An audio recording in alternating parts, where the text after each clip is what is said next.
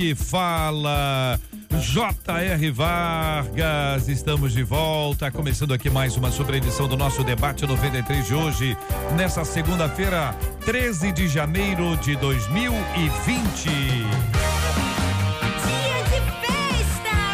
Marcela Bastos, muito bom dia. Bom dia, JR. Bom dia aos nossos ouvintes. Bom dia especial para você que já está acompanhando a gente na nossa live de abertura. Se ainda não está, corre para o Facebook, aproveita as férias. Você vai conhecer a gente aqui com imagens em 968038319, WhatsApp. Pelo WhatsApp você vai dar parabéns ao seu pastor, sua pastora, a sua igreja, como hoje é segunda-feira, aniversariante de ontem, domingo e de hoje, segunda, manda pra gente que a gente quer orar aqui ao final. Marcela, dá bom dia aí pra Maria José. Bom dia, Maria Pedro José. Assis. Pedro Assis. Wanda. Wanda. Deimis, Deimison. Deimison. Marcos Fernando. Marcos Fernando. Também para Flávio Dias. Flávio Dias. Diaconisa Raquel. Diaconisa Raquel. Marcos Fernando Argolo. Marcos Fernando Argolo. Joseli Gonçalves. Joseli Gonçalves. Luísa Zwang. Luísa, o que é Zwang? Zwang. Rosemary Cardoso. Rosemary Cardoso. Edilane. Edilane. William Bulhões. William Bulhões. Alcenilo de Oliveira. Alcenilo de Oliveira. Simone Rosa. Simone Rosa. Gláucia Rangel. Gláucia Rangel. Mariana Serra. Mariana Alexandre Serra. Duarte. Alexandre Duarte. Flávia Clemente. Flávia Clemente. A Célia Melo. Célia Melo. E mais um monte de gente que já está acompanhando a gente aqui no Facebook da 93 FM. Um bom dia para todo mundo. Que Deus abençoe, fortaleça a vida de cada um deles. Dos que estão entrando agora, exatamente por causa disso, agora já não dá mais tempo da gente entrar e falar mas agradecendo o carinho dos nossos ouvintes que nos acompanham pelo Facebook. Ele faz isso hoje de surpresa, não deu tempo de tirar o aparelho, foi meio embolado, mas bom dia. Corre pra cá, turma gosta, né, doutor? Agora eu vou tirar o aparelho. Não, você com, a, com aparelho ou sem aparelho, sua dicção é ótima. Fica embolado, ah, não, você tá, de parabéns. Eu é que tô rouco, mas você tá de parabéns. Não, tá sempre muito bem. Eu tô chiada. Vamos conhecer os nossos debatedores? Pastor Manuel com a gente hoje, ao lado dele, Reverendo Márcio. Aqui ao meu lado direito, pastor Djalmi e a nossa menina da mesa, Vanessa. Muito bem, minha gente. Sejam todos muito bem-vindos aqui ao nosso debate 93, a nossa audiência maravilhosa no Facebook. Sempre um privilégio ter você com a gente aqui, ó, na melhor. Este é o debate 93 com J.R. Vargas na 93 FM. Muito bem, minha gente, o tema 01 do programa de hoje, já aprontei muito na minha vida, diz uma de nossas queridas ouvintes. Engravidei na adolescência e sempre achei que minha filha iria acabar pagando pelos meus erros. E desde que ela nasceu, eu peço a Deus que não deixe que ela repita os meus erros. Meu tempo passou, tive mais duas filhas e todo mundo sempre diz que só tive mulheres para pagar tudo o que fiz. Só que agora eu descobri que minha filha não é mais virgem e meu mundo caiu. Não foi isso que sonhei para ela. Estarei a Deus cobrando os meus erros na minha filha. Filhos são castigados pelos pecados dos pais, como se explica o texto bíblico de Êxodo 34, 6 e 7. Senhor, Senhor Deus, compassivo, clemente, longânimo e grande misericórdia e fidelidade que guarda a misericórdia em mil gerações, que perdoa a iniquidade, a transgressão e o pecado, ainda que não inocenta o culpado, e visita a iniquidade dos pais nos filhos e nos filhos nos pais até a terceira e quarta gerações. Eu quero começar ouvindo o pastor Djalmir da Cunha. Pastor, muito bom dia, seja bem-vindo ao debate 93 de hoje. Bom dia, JR, bom dia aos debatedores, os colegas aqui na mesa, também você ouvinte.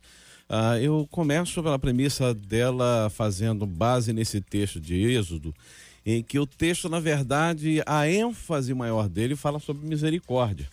E ela então toma para si sobre a questão da, da questão do pecado, dos filhos, das gerações.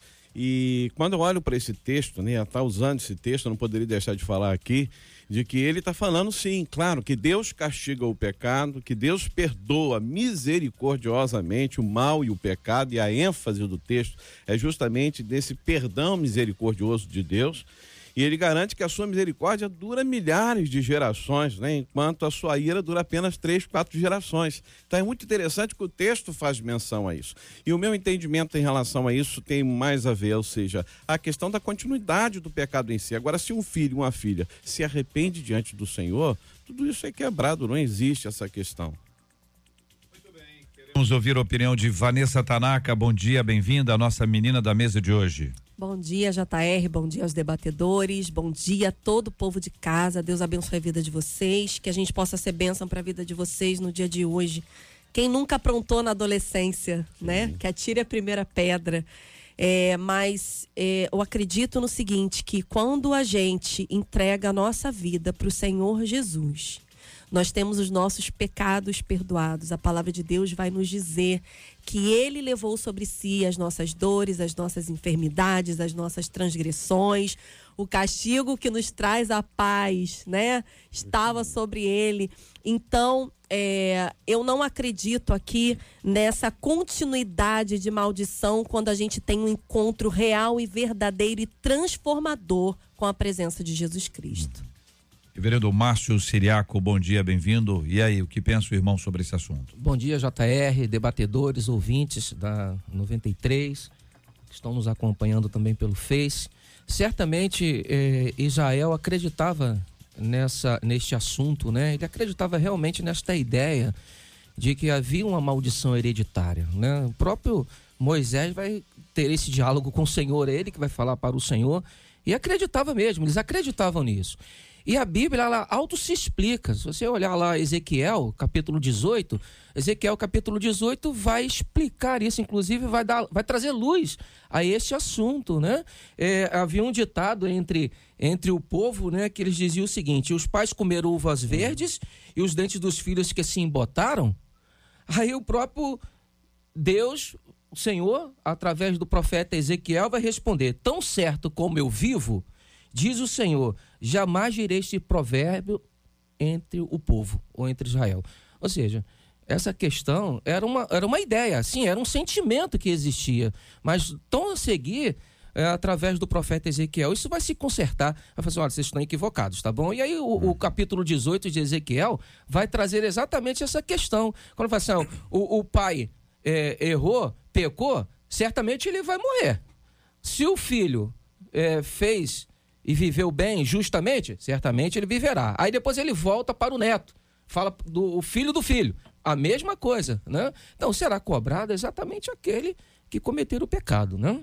Pastor Manuel de Matos, bom dia, seja também bem-vindo ao debate 93. Bom dia, JR, bom dia aos queridos debatedores, a todos os amados ouvintes. Bom, essa questão de bênção e maldição é muito inerente ao homem, né? Desde que tudo começou.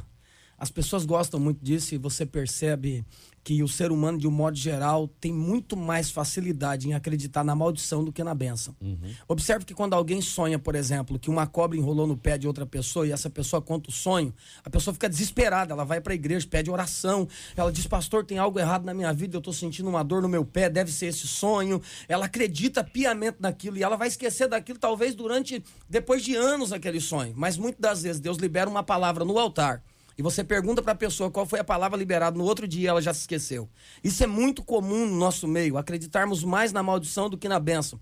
Nós vemos vários versículos bíblicos sobre maldição e sobre bênção. Mas um versículo que eu acho que retrata muito bem tudo que os, os amados debatedores falaram até agora é Gálatas capítulo 3, versículo 13. Cristo levou sobre ele toda a nossa maldição foi cravada na cruz. Uhum. Provérbios 26, 2 diz que não existe maldição sem causa. Qual é a causa da maldição? Quando não se há uma aliança com Cristo. Uhum. Uma vez que você tem aliança com Cristo, toda a maldição hereditária foi quebrada. O problema é que muitas das vezes não adianta eu ter um cofre com um milhão de reais dentro da minha casa e não ter a certeza de que Deus colocou a chave na minha mão.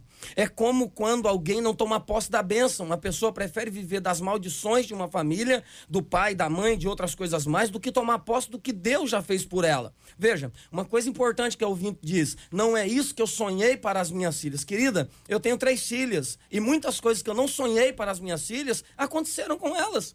Isso faz parte da vida. Os erros, cuidado, porque nem tudo é maldição. Muitas das vezes, a maioria delas, nós vivemos mais consequências do que maldições. Nós, como pais, fazemos coisas que os nossos filhos veem, refletem isso, tomam atitudes por nossa causa e acabam fazendo a mesma coisa ou pior. Isso não quer dizer uma maldição, isso quer dizer uma consequência de um erro nosso dentro da nossa casa. A nossa ouvinte diz no texto dela: todo mundo sempre diz que só tive mulheres para pagar tudo o que fiz. Parece texto masculino. Esse é típico texto masculino. Homem que namorou muito, que aprontou muito, que tem filha, mulher fica desesperado. Que os amigos dizem, ei, fulano, vai pagar tudo que você fez. E as histórias se multiplicam. Curiosamente, ela é uma menina e ela traz essa frase ah, aparentemente de gente que a conhece ou que a conheceu enquanto a, a, o tempo em que ela aprontava. Ela diz que mudou, graças a Deus, né? Agora, quando ela diz que a filha deixou de ser virgem, ela associa imediatamente ao fato dela ter aprontado.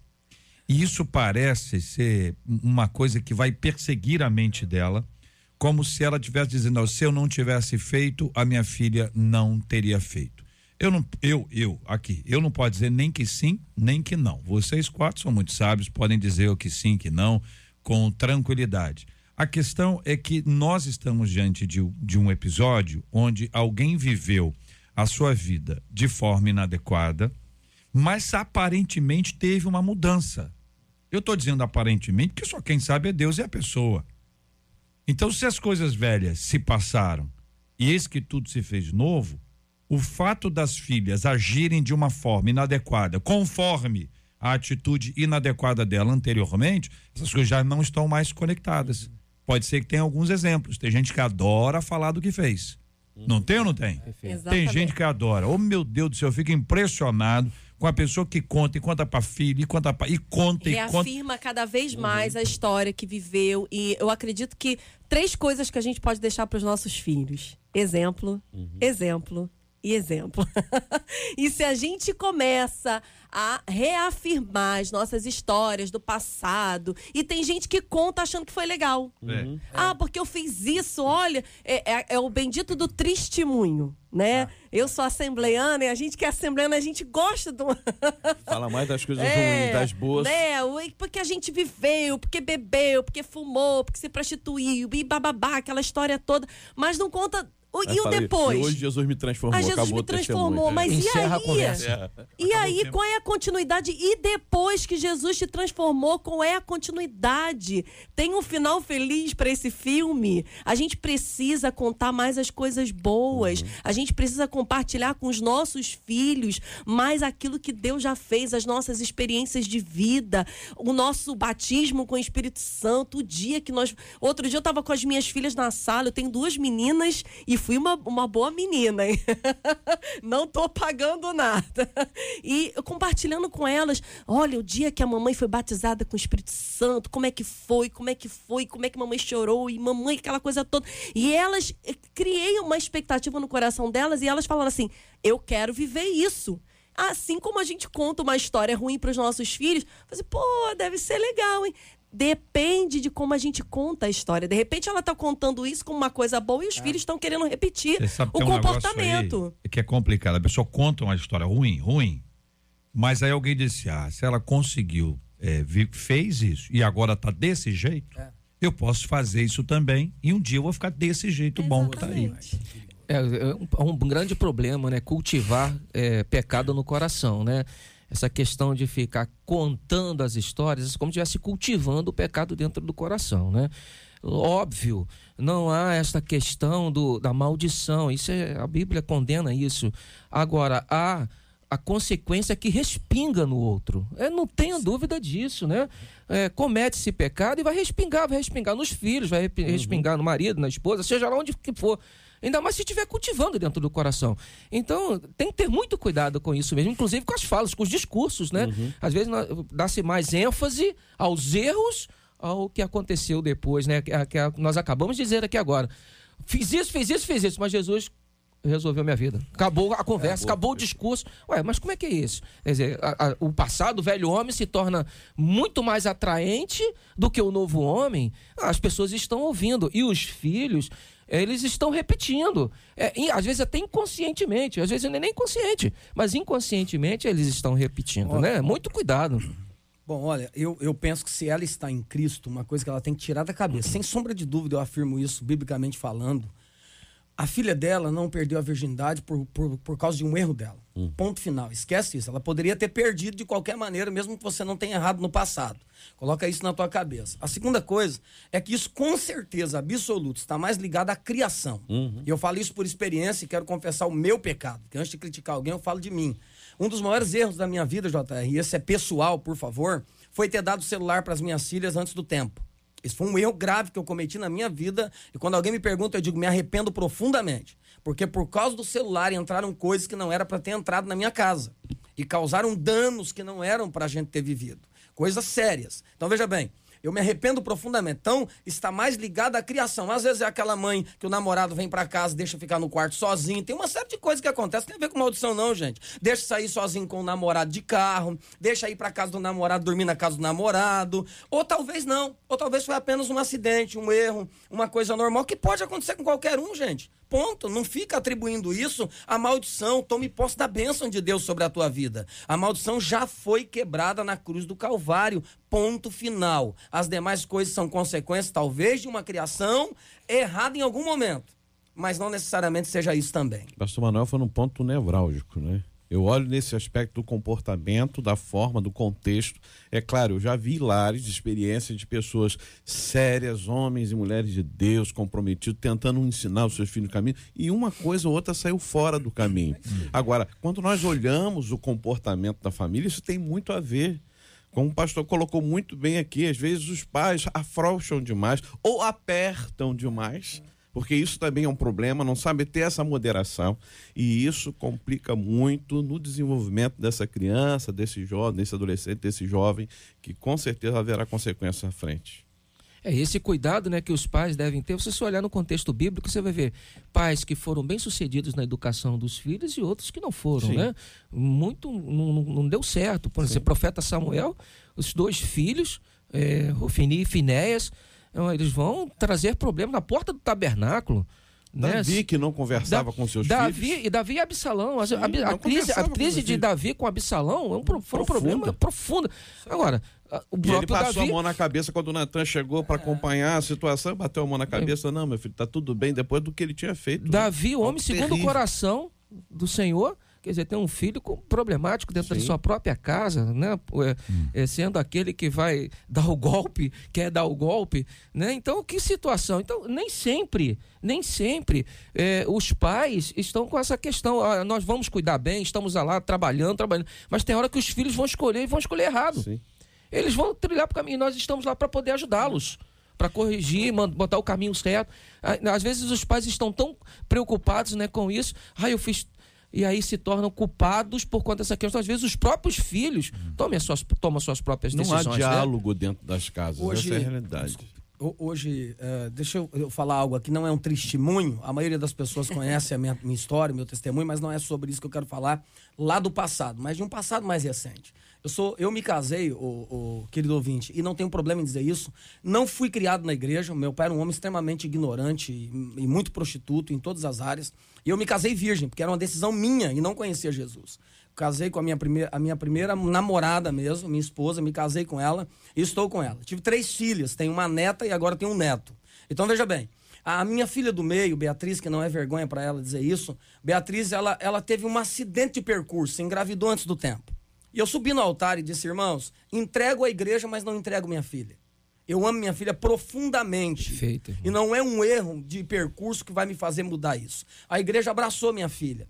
O que parecia ser uma maldição se tornou uma bênção. Antonella está com um ano e um mês, fez ontem. É a alegria da minha vida, o prazer da minha vida. Deus deu um casamento para Beatriz maravilhoso, mudou a vida dela, mudou a minha casa, mudou a história da igreja. A igreja ficou mais junta, mais em comunhão. Isso para mim não é vergonha. Isso é mostrar para vocês que na família de um líder, de um pastor, também tem erros. Não pensa que pastor é super-homem. Eu também chorei muito, eu passei noites, JR, agarrado com Beatriz no meu quarto, chorando com ela, porque ela disse, pai, eu vou me matar, eu sou a vergonha do teu ministério, eu não tenho mais prazer em estar com você, eu envergonhei tua vida, e eu disse, eu morro com você, mas você não vai morrer sozinha. Isso é pessoal meu. É isso que vocês têm que entender. Não é maldição, são consequências de erros Perfeito. que nós cometemos, nós temos que abraçar, e abraça tua filha, ela perdeu a virgindade, mas não deixou de ser sua filha. Sim. Continua sendo sua filha, ame ela e coloque regras. Regras é importante para quem quer ter uma vida de qualidade em todos os sentidos. Perfeito. 11 horas e 24 minutos aqui no Rio. Com esta palavra, nós trocamos de tema, agradecendo sempre o carinho dos nossos debatedores, a fala transparente, sincera, verdadeira de cada um deles quando a gente trata assuntos tão difíceis, tão difíceis quanto estes. Este é o Debate 93, com J.R. Varga, na 93 FM. Crianças devem ficar íntimas da tecnologia o quanto antes. A afirmação é de um filósofo americano, Jordan Shapiro, que defende que meninos e meninas a partir dos seis e no máximo até oito anos devem ter o seu próprio celular e conta ativa em redes sociais, pois assim, segundo ele, é mais fácil moldar hábitos digitais saudáveis. Ouvimos aqui um ponto exatamente contrário a esse. Nós vamos estar discutindo esse tema a partir da fala desse filósofo que traz essa essa perspectiva nessa matéria que a Marcela nos trouxe. Ele afirma: por que você daria um smartphone pela primeira vez a alguém que está entrando na puberdade? Os hormônios estão gritando. O adolescente está obcecado por imagens do corpo, sexo, status, quem é o mais descolado da turma. Esse é o tempo de se começar a construir a sua rede social? É a pergunta que ele faz. A gente pergunta para você. Você concorda com a opinião dele? Quanto mais cedo, melhor. Como moldar crianças e adolescentes capazes de fazer escolhas sadias? Fazendo um paralelo com a nossa vida, o que molda o nosso caráter cristão. Não só isso, mas também nos gloriamos nas tribulações, porque sabemos que a tribulação produz perseverança, a perseverança um caráter aprovado, e o caráter aprovado é esperança. É o que escreveu Paulo aos Romanos, capítulo 5, versículos 3 e 4, microfones abertos, podem disparar. Esse filósofo está precisando conhecer Jesus urgente e o meu pastor.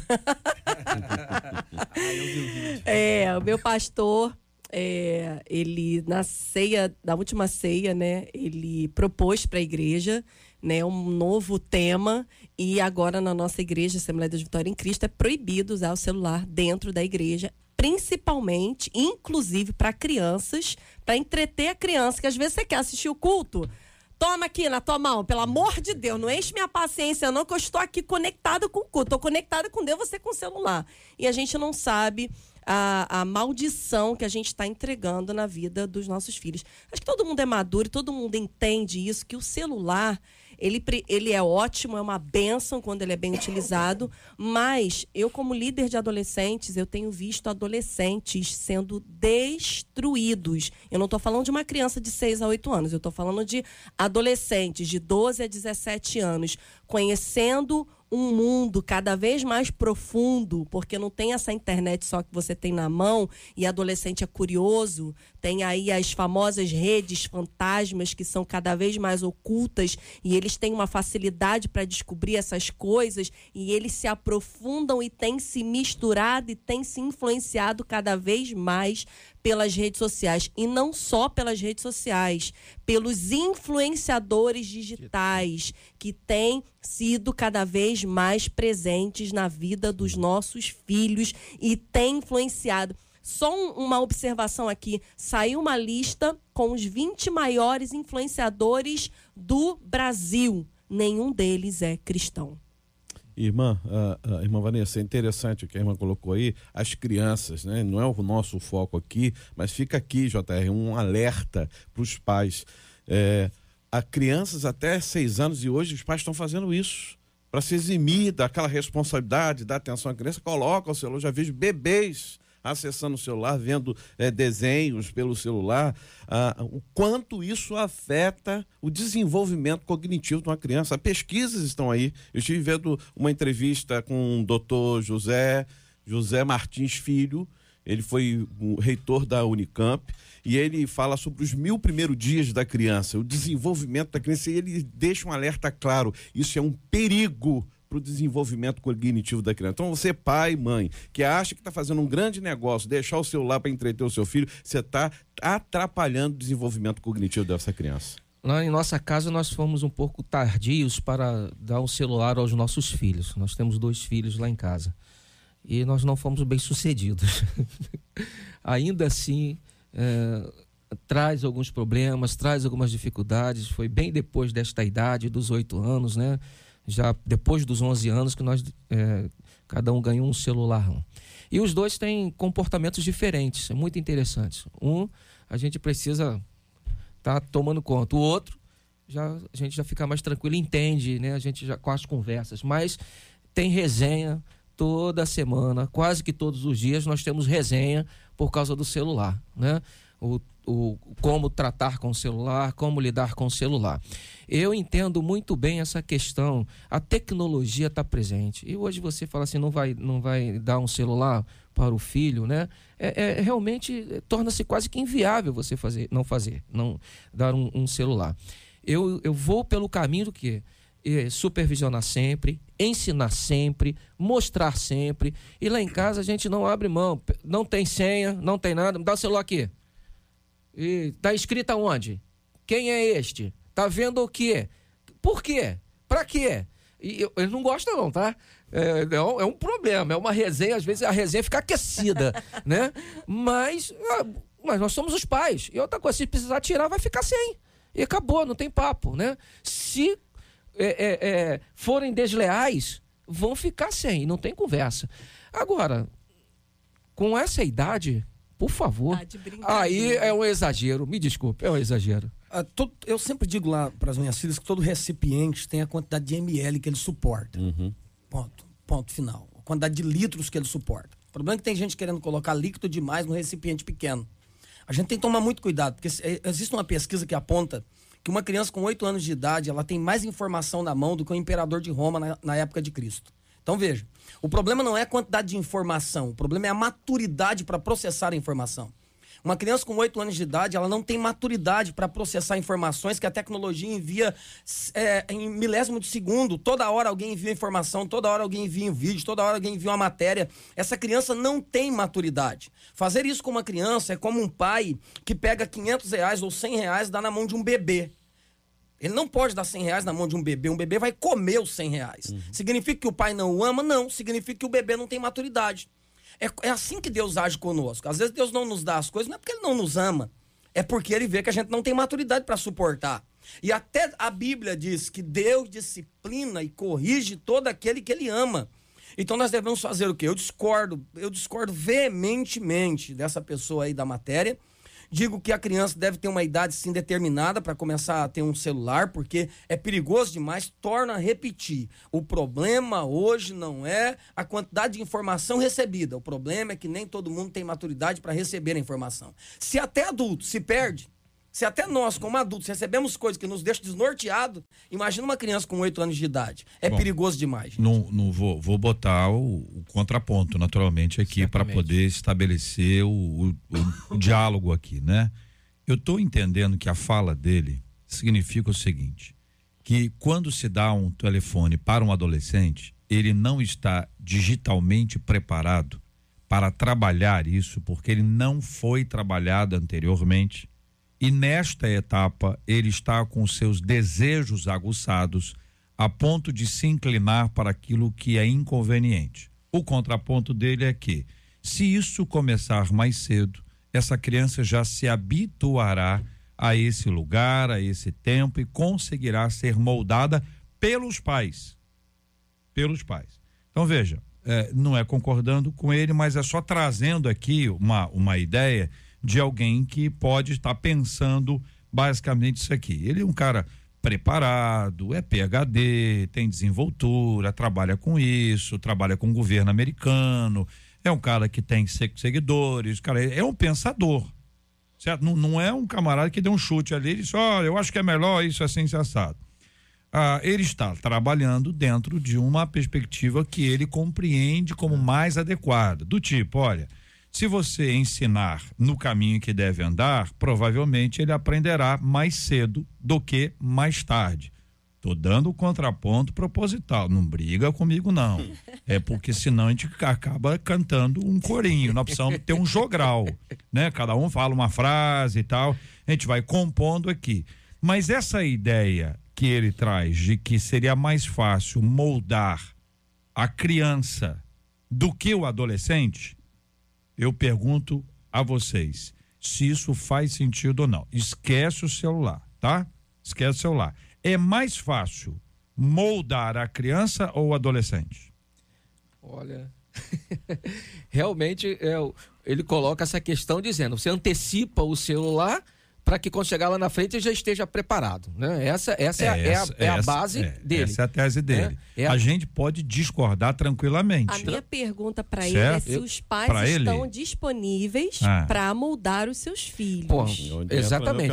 Eu acho que é muito é E perigoso. na adolescência estarão? É. Então, ele então, ele que é falou, isso. ele que pediu para falar para você. É, então. Perguntou, ele falou pra você. É, isso Jordan. é complicado. Thank you very much. Porque cada vez mais cedo, JR, os pais estão passando as responsabilidades. Aí eu vou até para os pastores aqui da mesa, para eu também lidero adolescentes e às vezes a gente atende é, certos casos. Os pais estão cada vez mais cedo passando a responsabilidade dos filhos para os pastores, para os líderes. Ó, não aguento mais, tá aqui, ó, é seu, né, Marcelo? Faz aí, dá um jeito, porque eu não consegui dar um jeito na minha casa. Então você está concordando com o Jordan. Você está dizendo que na adolescência é mais difícil moldar. certeza. Moldando na infância é mais fácil. É, é, essa é a tese. Ó, tô dizendo que ele está certo, não. Só tô dizendo que a tese dele é o seguinte: olha, se você ensinar, por exemplo, vamos, vou dar um exemplo ridículo aqui, porque tem que dar exemplo ridículo, né? Quando a criança é pequenininha, você ensina a criança a fazer pipi no vasinho. Ele começa pequenininho, um piniquinho tal, a criança vai lá, senta ali e tal, até que a criança já faz isso naturalmente. É mais fácil ensinar uma criança a fazer pipi ou a um adolescente. É isso, certo? A tese dele é que quanto mais cedo você for moldado, né, pelos pais para lidar com a tecnologia, a maturidade emocional e aí digital será maior. Não estou dizendo que eu concordo com ele, estou só explicando o Mas, ponto de vista dele. A tese dele é interessante. Não vou dizer que não é interessante nesse aspecto. O grande problema é os pais, eles farão isso. Haverá esse acompanhamento? Eles estarão ali, não, você vai usar agora comigo aqui, ó. Você pode dizer, papai está do teu lado, mamãe está do seu lado aqui, faz assim, essa. Será que isso vai acontecer? Com a falta de tempo que existe entre os pais. Não, a tese é linda, viável, é, uma- é, um tá sonho falando, você ensinar é o seu prático. filho. ela tem coerência. Não, não tenho dúvida que ela tem coerência, mas não sei se é própria. É exatamente por essa questão. Como supervisionar isso? Como fazer isso? Se os pais hoje quase não têm mais tempo para estar com os filhos, cuidar dos filhos, está dentro de casa. Como supervisionar para que, os filhos estejam, estejam preparados? Né? Isso é muito é, é, temerário. É algo, penso eu, muito insensato. É, realmente, você vai chegar lá, vai entregar para o adolescente, você vai ter que trabalhar do mesmo jeito. Sim. Né? Você vai ter que trabalhar do mesmo jeito. Agora, você vai submeter ao, ao seu filho tão novo uma situação como esta, não traz só prejuízo, é, é a questão do mundo digital. O seu próprio pastor falou lá numa questão que envolve o vídeo, é, é a, a, a abstinência. Você tirar né? Como é que, como é que faz com essa questão que se tornou um vício? Você, você já está viciando o seu filho desde do, dos oito anos? Você já vai estar dando um, um vício para ele? Por favor. Né? Então, eu sou contrário, terminantemente contrário. É muito complicado. Existem duas coisas muito importantes a ser frisado nisso. Primeiro é que quem dera que todas as pessoas tivessem o nível de intelecto que essa pessoa tem. Seria muito interessante. O problema é que nós vemos numa geração em que pais são adolescentes. Pais são imaturos. Verdade. E é muito complicado isso. Que o nosso problema não está superficialmente falando, está na raiz. Um outro problema mais grave ainda é que essa cultura, a gente está falando de uma pessoa americana. É muito diferente do Brasil, na minha opinião. No Brasil é muito complicado. O Brasil, desculpa a minha expressão, mas se torna meio que oba-oba. Vamos embora, vamos levando. A cultura americana é um pouquinho diferente. Não estou aqui para menosprezar o Brasil. Amo o Brasil. Amo, sou muito patriarca mesmo. Muito, muito patriota, Patriota. mesmo. Amo o Brasil, nossa nação. Mas essa é uma verdade. A gente tem que tomar cuidado. Num tempo em que os pais são imaturos, na grande maioria, eu tiro isso como pastor, faço gabinete diariamente. Os pais são imaturos, criando filhos que maturidade alguma tem. Você dá um celular para uma criança de 6 anos é algo muito, mas muito arriscado. E num outro tempo em que o ativismo, o consumismo, o imediatismo está à flor da pele, é muito complicado as pessoas conseguirem tempo, esse seria o certo. É mais ou menos quando, quando você compra um celular e vem o manual. Quem lê o manual? Se você lê, então faça o mesmo com seu filho, é o certo esse. Pastor Manuel, quando a gente olha na Bíblia, a Bíblia fala assim: instrui o menino no caminho que deve andar e até quando envelhecer não se desviará dele. Eu entendo até dentro desse ponto assim, não só na questão do celular, do acesso ao computador, à internet, mas de forma geral. Infelizmente, hoje, nos nossos lares cristãos, não está havendo essa instrução de forma devida. O problema é que os próprios pais, gente. Estão precisando de instrução, né? os próprios pais, JR, estão começando a precisar a ter é, é, é, tato para lidar com isso. Nós, se a gente for olhar para nossa vida, a gente tem o nosso dia a dia, a gente não consegue se desconectar do- desse aparelho. A gente deixa carregando ali do lado, quando a gente acorda, a mãozinha já desce aqui do lado, ó. Quem nunca fez isso? Ah, fala sério.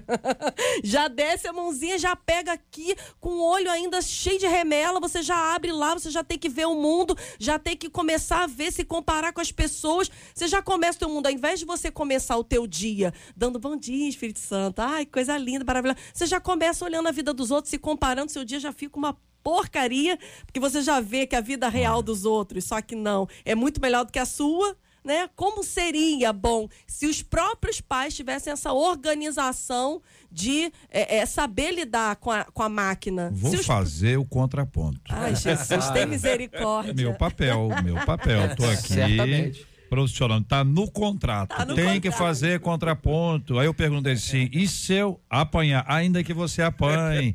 Que é o seguinte: é, vocês nasceram, vocês são jovens. Mas vocês nasceram antes da internet. Vocês não nasceram na internet já. Com a internet. A internet está fazendo 20 anos. E você tem acesso completo, disponível, fácil. Vocês não nasceram com telefone celular. Quem, qual foi o seu primeiro aparelho de telefone celular? Eu, tipo, eu foi aquele de Motorola, zoio. aquele Motorola. Tijolão? Tijolo. Ótimo pra, pra assalto. Boa. O cara vinha assaltar, jogava na cabeça do cara. Acertava ele. Tinha até antena, lembra? Tinha anteninha e Eu tinha tal. 18 anos, eu lembro 18 como se anos. fosse hoje. Era esse também? Não, o meu era um que eu ganhei do trabalho, que eu comecei meu Ah, primeiro emprego, me aí deram um abria trabalho. assim, um é, flip. Não, é, é, Ah. é. Aí muita gente colocava no cinto. Botava no cintão, amarrava assim, botava no cinto, botava dentro do cintão e andava. Deixava bem a mostra. Não, e outra coisa, ia almoçar, lado, assim. ia almoçar num restaurante, ficava bem localizado, uma mesa boa, mas já combinava com um amigo, me liga tal hora. Só pra tocar o telefone e atender alto. Oi, É, oi. alô? Sim. Quantas vezes as pessoas pegaram o, seu, o telefone celular pra achar si- si- sinal, puxava pro alto, pra tudo isso, E certo? aquele Nokia pequenininho? Certo? Agora, essa geração aqui, essa que ele tá, tá se referindo aqui, já nasceu com o celular.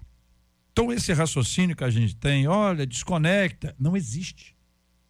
não Quase- existe. Quase no ultra É, high-tech. é um, é um lugar que não existe, é uma fala que ela, ela, ela não faz parte da realidade. Ela pode ser feita um exercício, claro, pode ser. Estou dizendo que é impossível, não. Eu estou dizendo que a cabeça deles não funciona sem internet. Quando você di- diz assim, olha, vamos pedir uma comida para nós aqui, a gente lembra de telefone. Só vou ligar e já é um avanço, hein? Antes, antigamente você tinha que ir lá buscar. Aí você liga. Aí a, a pessoa que já nasceu nesse tempo disse: vai ligar, coisa mais antiga. Entra no Baixa o aplicativo e pede. E os mais velhos dizem, "Mas- chega aqui. E como é que paga? Ué, você que escolhe. Como assim você que escolhe? Paga aqui quando chega. Sério. Bota o cadastro do cartão de E crédito. será que. Não, às vezes paga ao vivo lá, né? Chega aqui e a pessoa fica esperando. Quantas pessoas vocês conhecem que vocês já conversaram assim? Não, eu comprei isso pela internet. E a pessoa diz: e chegou? Direitinho? Sabe por quê? Porque nós nascemos depois disso. Quem nasceu antes, quem nasceu depois, já dentro disso, pensa diferente esse assunto. E talvez esta ge- geração que está aí, que vai amadurecer, ela tenha melhor capacidade de tratar esse assunto com os demais do que nós. Porque nós já vivemos um mundo do não. Por exemplo, eu lembro quando não tinha controle remoto. Eu lembro de TV preto e branco. Eu lembro da TV que tinha uma tela na frente. Eu lembro de antena em cima da casa eu lembro de antena eh, em cima da televisão e lembro do Bombril. Isso significa que eu tenho boa memória. Não, você é antigo. É antigo, não. Você é bem antigo. Telefunken. Então, você tem a terra de válvula. Você, é, é uma outra vivência. Quem é que imagina hoje viver sem controle remoto? Você tá entendendo? Então, assim, a gente vai precisar discutir esse assunto a vida inteira, porque a gente nasceu depois disso. Mas que cada pai conhece e deve estabelecer a sua regra. Esta regra, a regra da minha casa, não vai ser comandada pelo Jordan, por melhor que eu ache o nome dele, por mais inteligente que ele seja. Ele vai cuidar da casa dele. Ele vai mandar na casa dele. A ordem dele é para a casa dele, mas ele é um pensador. O pensador joga as coisas e nem sempre com começo, meio e fim, porque a pesquisa mais adiante pode mostrar outra coisa. Ele lançou um livro, essa ma- matéria é fruto da publicidade do livro. O livro já está em várias línguas, porque o americano escreve alguma coisa e todo mundo acha lindo. Americano escreve good morning. A gente, oh, que isso, hein, meu irmão? Hein? Deve ser Oh, Lord. profundo. Oh, isso é espiritual. Oh, Lord. O cara fala, aleluia. É isso aí que eu quero. Glória. A gente acha que porque tem um selo americano é o melhor. Parece até que americano tem mais intimidade com Deus do que a gente. Parece que em inglês é mais fácil. Parece que eh, Deus é americano, porque é essa a impressão que, que dá. Tudo que é americano, a pessoa coloca. O pastor americano vem vem pregar aqui. Peraí, mas o- por que não é o francês? Não podia ser o irlandês? Canadense?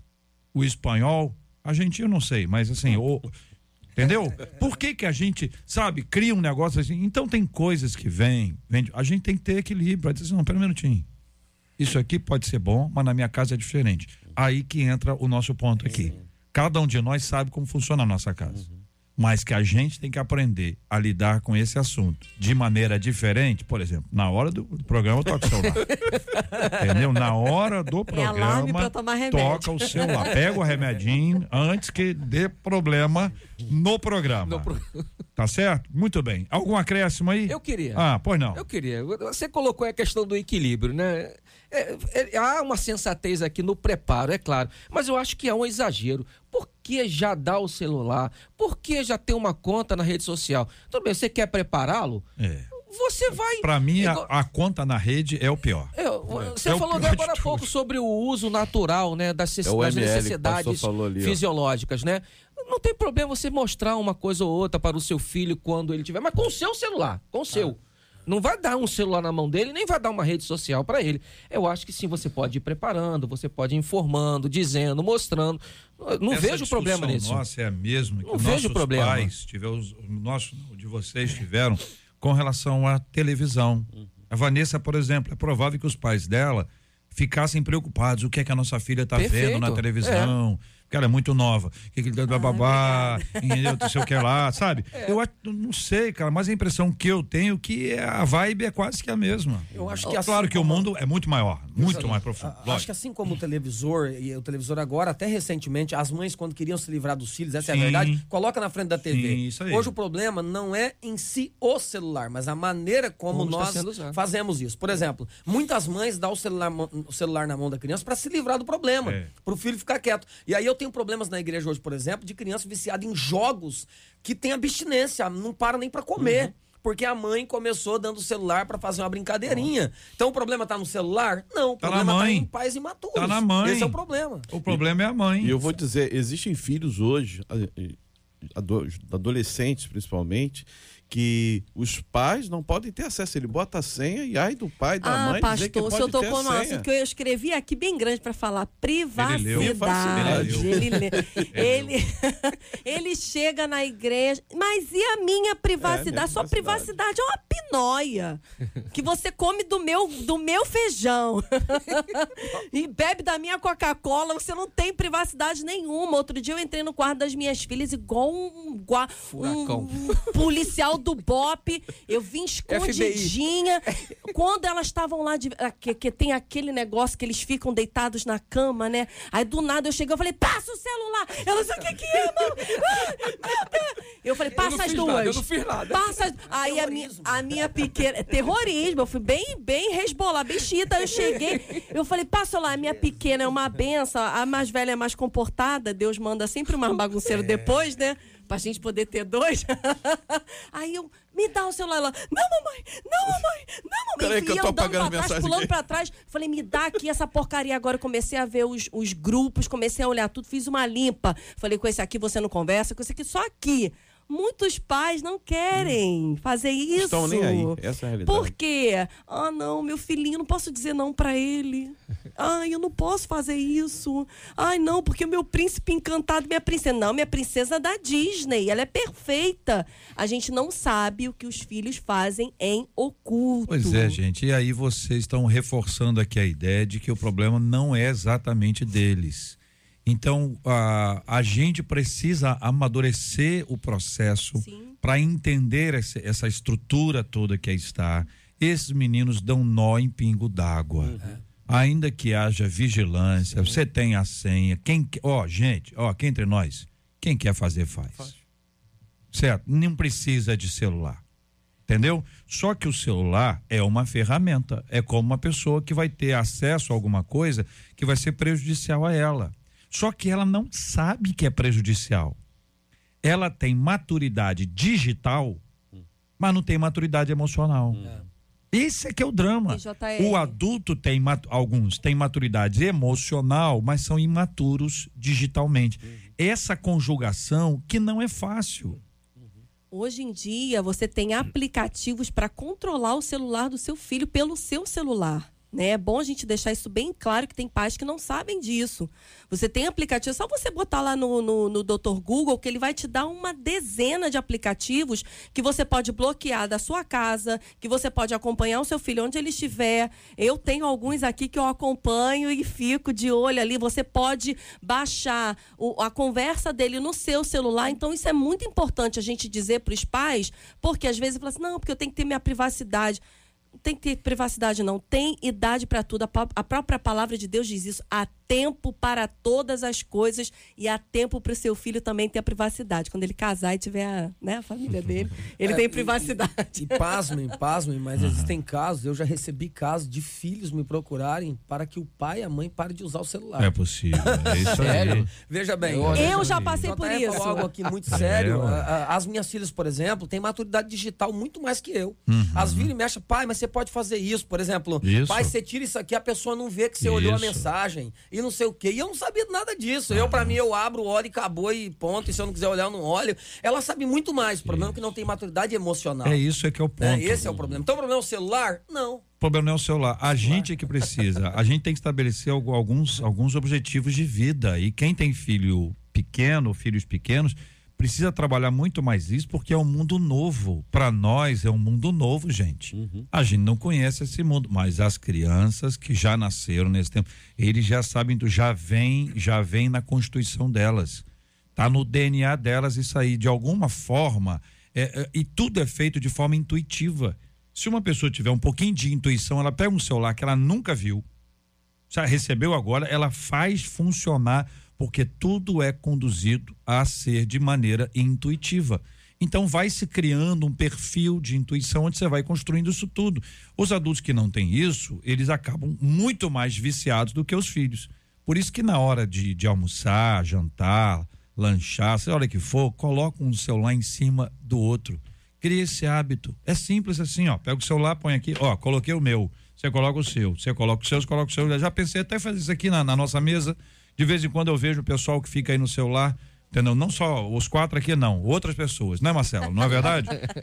e aí a, a, a pessoa voa, a pessoa voa e quando você chega pro assunto, a pessoa tá, hein? Não sabe então, o que tá então a gente precisa, a gente precisa eh, desenvolver o raciocínio e estabelecer o padrão para que essas coisas sejam ajustadas. O Jordan toma conta da vida dele, mas é um pensador e nós também somos pensadores que Deus nos deu a faculdade da, do pensar, do refletir. Nós não vamos ser ma manipulados por gringo algum, também não vamos ser ma- manipulados por nenhum tupiniquim, porque a nossa vida é comandada por Jesus, Amém. né?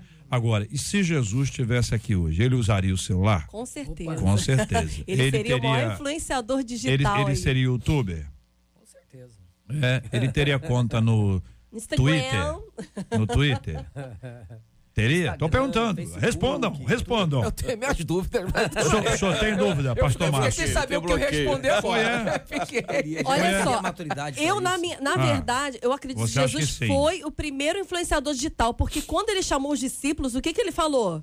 Sigam-me. Ah, Ah, gostei. Ah. bem, bem original. Vinde após mim. Na minha versão é vinde após mim. Ah, é vídeo após mim? Vídeo após mim. Não, aí, aí foi demais, Tá forçando a barra. Aí forçou Não, o mas texto. ele falou pros discípulos: me Sim, sigam. sim, e eu sim. farei de vocês influenciadores Ne- de vida. Negue-se a si mesmo, tome sua cruz e sigam. Merece É like. isso aí.